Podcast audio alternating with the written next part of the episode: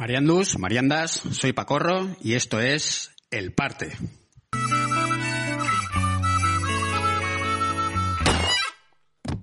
La noticia de la semana es que Pedro Falcon Sánchez, rebuscando entre los cojines del sofá europeo, ha encontrado 140.000 millones de euros para España.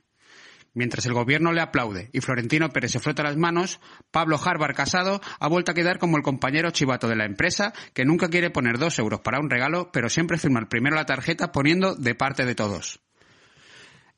El que no para de generar noticias, mal que le pese, es el rey emérito, Juan Carlitos. El ex rey de España, que tiene la fortuna en Suiza, la novia alemana y la cara de cemento, se está convirtiendo en el amigo borracho que da la nota en la fiesta. Pero claro, este amigo es difícil de echar. También esta semana los toreros se han manifestado para pedirle al gobierno ayudas a la tauromaquia. Dice que no tienen para comer. Parece, finalmente, que si no había corridas de toros, los que se morían no eran los toros, sino los toreros.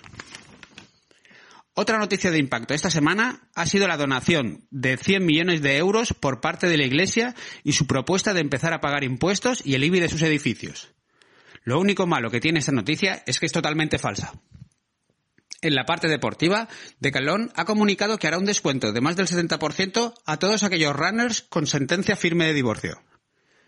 Eso y que el Madrid, tras ganar la liga, se ha posicionado en contra de las celebraciones para sus aficionados y árbitros, sobre todo para evitar el contagio de estos últimos. En la esfera internacional, parece que ingleses, chinos y americanos podrían tener ya el remedio contra el coronavirus, aunque parece que podría ser en forma de supositorio. Sin más, esto ha sido todo. Si os ha gustado, os espero la semana que viene con más. Adiós.